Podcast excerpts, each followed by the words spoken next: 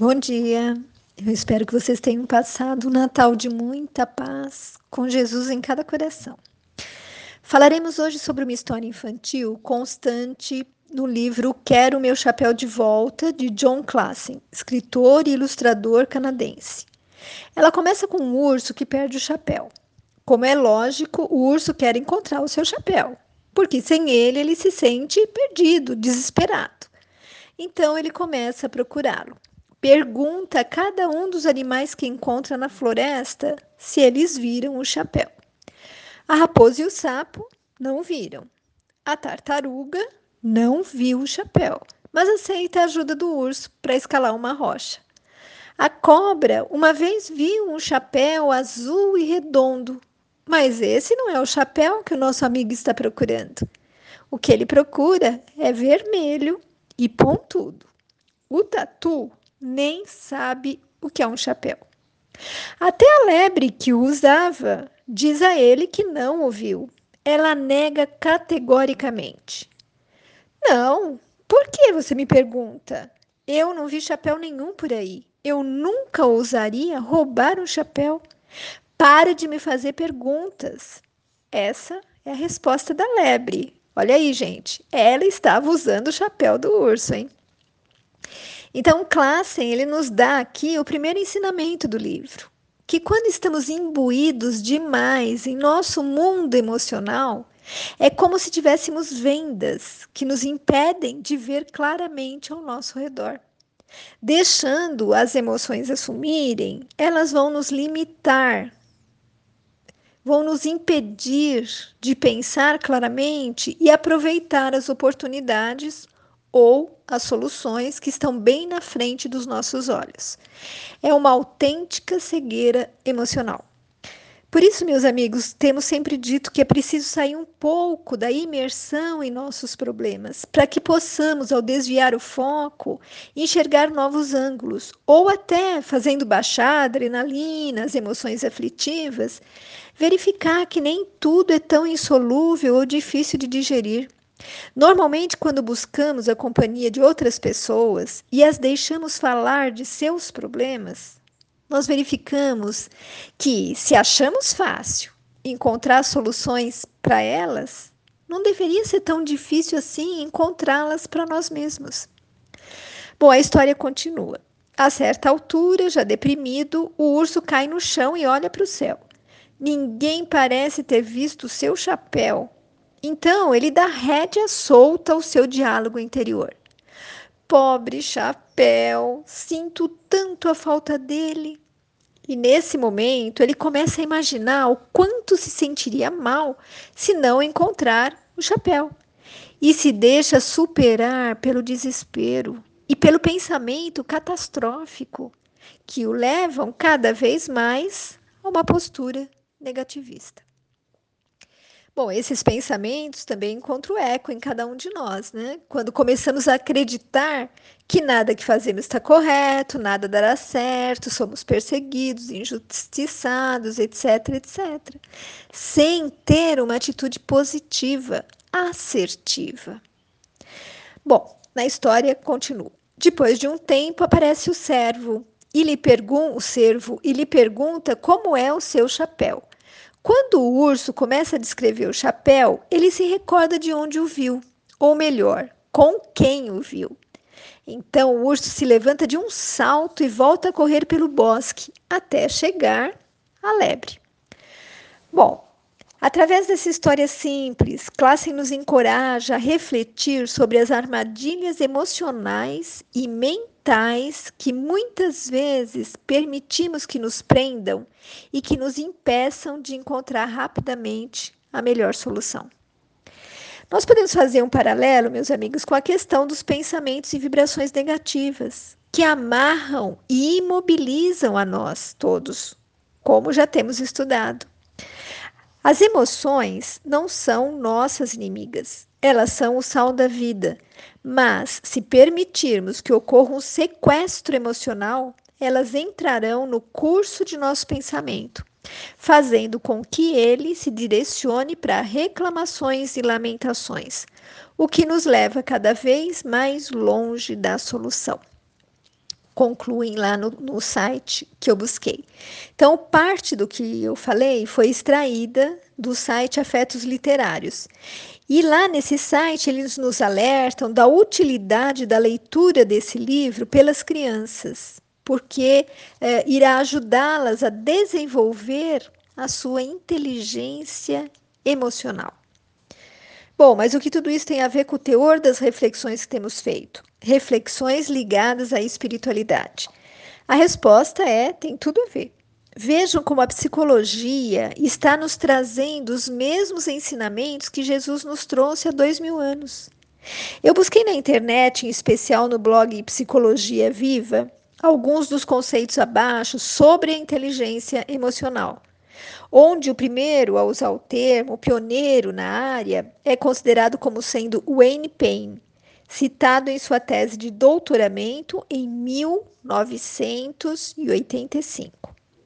E lá diz: inteligência emocional é um conceito da psicologia que caracteriza o indivíduo que é capaz de identificar e lidar com os seus sentimentos e suas emoções pessoais e de outros indivíduos com mais facilidade. Saber como agir em momentos de dificuldade e melhorar os relacionamentos interpessoais. Isso depende de como os pensamentos, os sentimentos e as atitudes são gerenciados por nós. Bom, meus amigos, após cada vantagem oferecida aqui pela inteligência emocional, que foi enunciada nesse site aí de psicologia, eu colocarei uma frase que sintetiza tudo e que nos relata algum ensinamento proferido pelo maior psicólogo que já existiu, Jesus. Então, a primeira vantagem que a inteligência emocional nos oferece é melhora da sua relação com os outros. Bom, isso está na observância do que eh, Mateus nos diz. Tudo o que quereis que os homens vos façam, fazei-o vós a eles. A segunda vantagem: diminuição da sua ansiedade e do seu estresse. Bom, existe remédio melhor do que entender a frase de Jesus? Portanto, não se preocupem com o amanhã, pois o amanhã trará suas próprias preocupações. Basta a cada dia o seu próprio mal. Bom, a inteligência emocional nos traz um aumento da empatia pelo próximo. Segundo o psicólogo norte-americano Daniel Coleman, em 1995, ele nos diz que o conhecimento de si mesmo alimenta a empatia. Isso porque, quanto mais conscientes somos acerca de nossos próprios sentimentos, mais conseguimos entender a emoção alheia. É justamente o que nos fala a grande lição constante na parábola do semeador, lá em Lucas, onde eu destaco. Qual desses três você acha que foi o próximo do homem que caiu nas mãos dos assaltantes? Pergunta Jesus. Responde o perito da lei: aquele que teve misericórdia dele. E Jesus lhe diz: Vá e faça o mesmo. Podemos citar outra passagem também. Aquele dentre vós que estiver sem pecado, atire-lhe a primeira pedra. Não julgueis, pois, pois, para não serdes julgados, porque com o juízo que julgardes os outros, sereis julgados, e com a medida com que medirdes, vos medirão também a vós. Está lá em Mateus.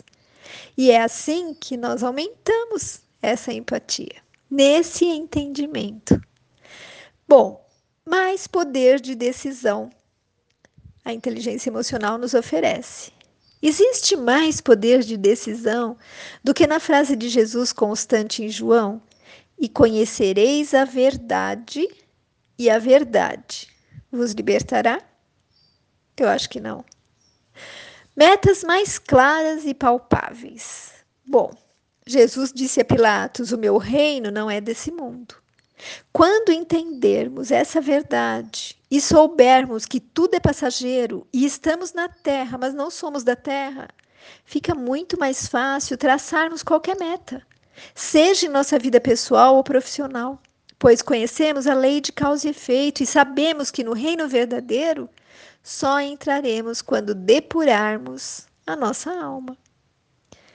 O último item citado de vantagem é autoestima nas alturas.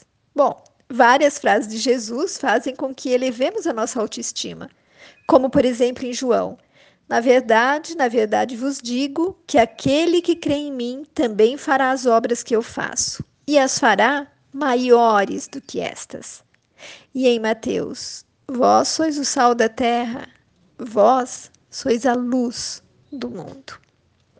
Enfim, amigos, tudo que a inteligência emocional prega está lá no grande manual que recebemos para a nossa vida, que são os ensinamentos de Jesus. Através deles entendemos que precisamos analisar e vigiar nosso próprio comportamento, dominando nossos sentimentos mais desequilibrados, fazendo com que tentemos anular e substituir qualquer emoção negativa por uma positiva. Sabemos que devemos ser mais autoconfiantes, já que somos filhos de Deus e fadados à evolução. Portanto, recebemos dele tudo o que precisamos para potencializar os nossos talentos. Assim, os fundamentos do modelo trazido por Goleman, referentes a, a essa inteligência emocional, englobam autoconsciência, autorregulação, automotivação empatia e habilidades sociais. Bom, em nossos estudos religiosos, nós, nós sabemos o quanto conhecer-se a si mesmo é peça fundamental para podermos controlar ou administrar a nós mesmos e as situações que se apresentam. Isso é o que? É a autoconsciência. Amar-se é o ponto de partida para que possamos aceitar os nossos erros e emoções e buscar nos modificar, sendo o caminho para amar o outro. Isso é o que? Autorregulação. Entender que somos responsáveis por nossa vida e por quem somos e que nunca estaremos sozinhos é automotivação. A empatia não é vivenciar a experiência do outro, pois isso nunca será possível, já que cada um de nós é único, mas é tentar entender o que o outro passa e sente, a fim de que possamos auxiliá-lo. Deus nos colocou para viver em sociedade, para aprendermos uns com os outros. E isso nos faz buscar desenvolver o quê? As nossas habilidades sociais. Bom, a inteligência emocional nos diz que precisamos conhecer os nossos limites, dizer não sem sentir culpa e aceitar que há coisas as quais não somos capazes de fazer. Conhecer nossos limites significa respeitar a si mesmo. Mas Jesus é mais amplo e nos ensina que conhecer nossos limites não nos leva apenas ao desenvolvimento do amor e respeito por nós mesmos, mas também a Deus e ao próximo. E ele resumiu tudo no mandamento: Amarás ao Senhor teu Deus de todo o teu coração, de toda a tua alma, de todas as tuas forças, de todo o teu entendimento, e ao teu próximo como a ti mesmo. Eu concluo a nossa reflexão dizendo o quanto é importante para nós cristãos estarmos testemunhando o fato de que quase todas as áreas da ciência estão se aproximando de Deus, enunciando e provando as mesmas coisas que Jesus nos trouxe, não só para os que já acreditavam, mas conseguindo novos adeptos, já que para Deus não importa a sua religião e nem se você tem uma, mas sim como você se conduz na vida. Assim, a contribuição da ciência vem a ser muito importante e da inteligência emocional também, como vimos nesse texto. Fique com Deus. Beijos de quem se preocupa com você.